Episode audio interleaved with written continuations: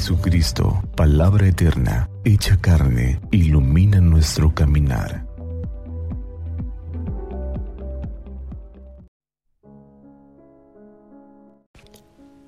Lunes 30 de agosto, día de Santa Rosa de Lima, patrona de América Latina. Del Santo Evangelio según San Mateo. En aquel tiempo Jesús dijo a la multitud, El reino de los cielos se parece a un tesoro escondido en un campo. El que lo encuentra lo vuelve a esconder y lleno de alegría va y vende cuanto tiene y compra aquel campo. El reino de los cielos se parece también a un comerciante en perlas finas, que al encontrar una perla muy valiosa, va y vende cuanto tiene y, y la compra. Palabra del Señor. Gloria a ti, Señor Jesús. Hermanos, en estos cortos versículos del Evangelio según San Mateo, podemos leer un claro mensaje sobre el reino de los cielos, uno de los temas centrales de la predicación de Jesús en su paso por la tierra.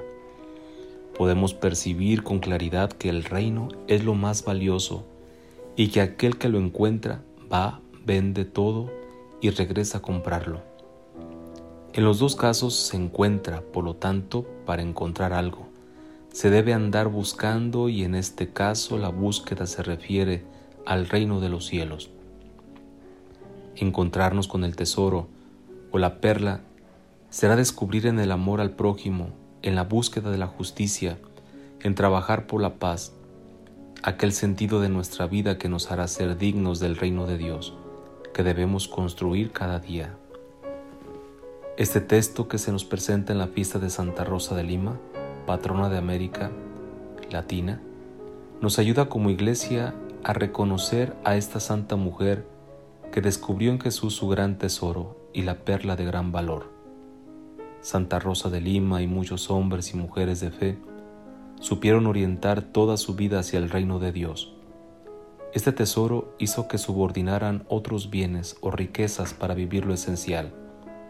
Así su vida se llenó con el gozo de saberse poseedores del tesoro más grande, el que nadie les podría quitar.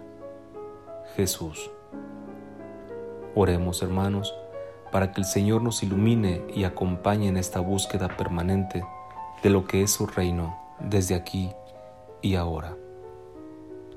Santa María de Guadalupe, nuestra Madre, nos cubra con su manto y nos tenga en su regazo.